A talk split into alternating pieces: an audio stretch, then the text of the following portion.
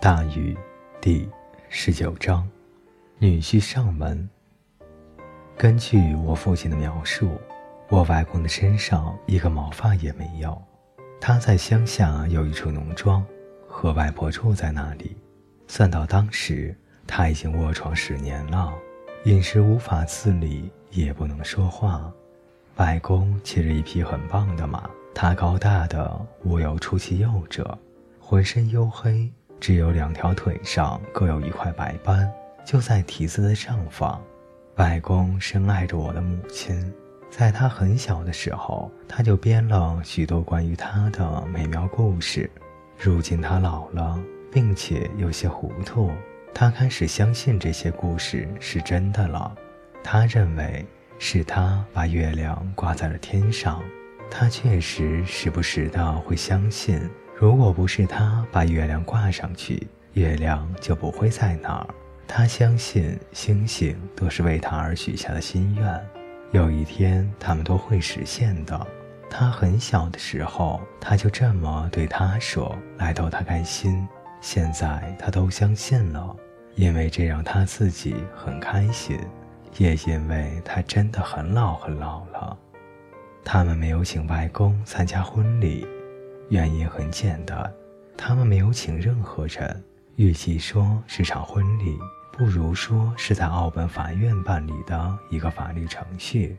由陌生人证婚，由发着烧的老法官主持婚礼。老法官的嘴角明星的白沫，慢吞吞地宣布：“从此刻起，你们结为夫妻，直到死亡将你们分开。”云云，情况就是这样。对坦普雷登先生解释清楚这些并不容易，但是我父亲想试一试。他开车来到了农庄的大门前，那里挂了块写着别人喇叭的牌子，恰好新娘的父亲就在那儿，骑在马背上，特别的显眼。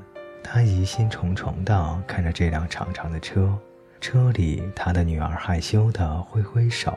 他把一大条木头从篱笆柱子上六英寸宽的开槽中退了下来，打开大门，父亲缓缓地把车开了进去，生怕马儿受到惊吓。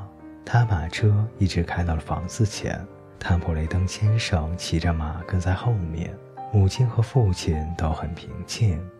他看看他笑了，没什么可担心的。他说：“谁担心了？”他笑道。虽然他俩心里都不怎么踏实，爸爸进屋后他说：“来见见爱德华·布隆。爱德华，这是塞斯·坦布雷登。现在你们握手。”他们照做了。坦布雷登先生看着他女儿：“我为什么要这么做？”他问：“做什么？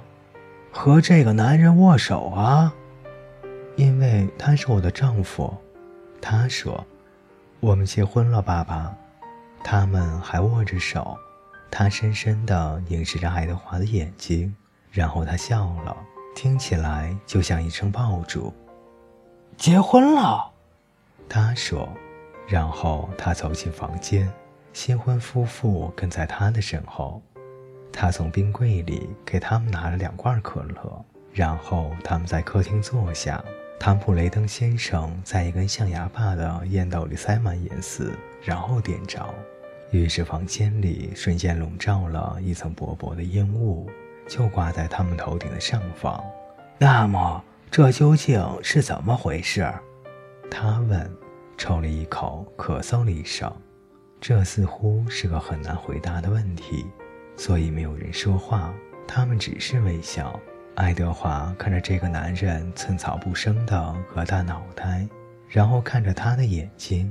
“我爱您的女儿，汤姆雷登先生。”我父亲说，“我打算一辈子爱她，照顾她。”我父亲之前考虑了很久该说些什么，最后说出口的却是这么简单的几句，但又很深刻。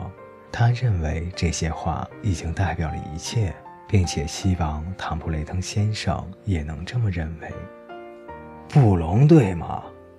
唐普雷登先生斜着眼问。我以前认识一个叫布隆的，和他一起骑过马。在一九一八，或者是一九年。我是一个骑兵，驻扎在黄石。那时候有许多强盗，你可能想不到，大多数是墨西哥强盗，还有马贼或是普通的贼。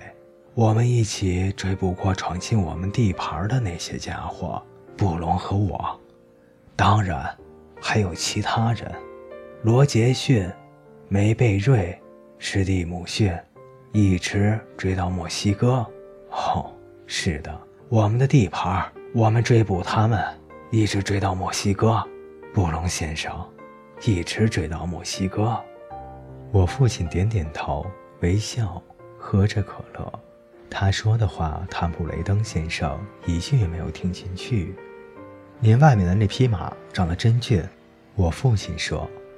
你对马也有研究，他说，然后又笑了，发出爆裂沙哑的声音。你找了个懂点马的男人，对不对，亲爱的？我想是的，爸爸。他说，很好。他点头道。非常好，这一天就这么过去了。汤姆雷登先生说了些当骑兵的日子里发生的故事，他们有说有笑，然后话题转到了宗教和耶稣，这是汤普雷登先生最爱的话题之一。他认为把耶稣钉上十字架是特别卑鄙的行为，因为比拉多总督和耶稣曾经是牛津的室友。这么看来。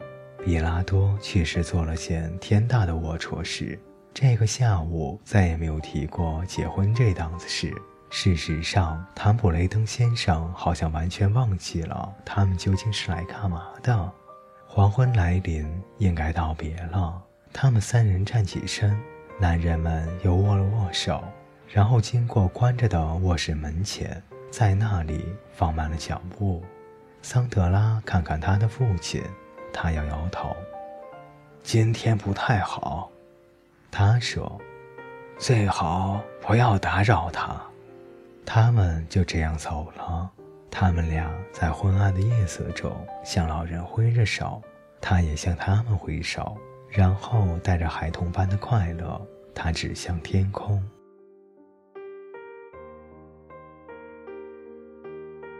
各位听众朋友，感谢您的陪伴。本节故事就为您播讲到这里，我们下节再见。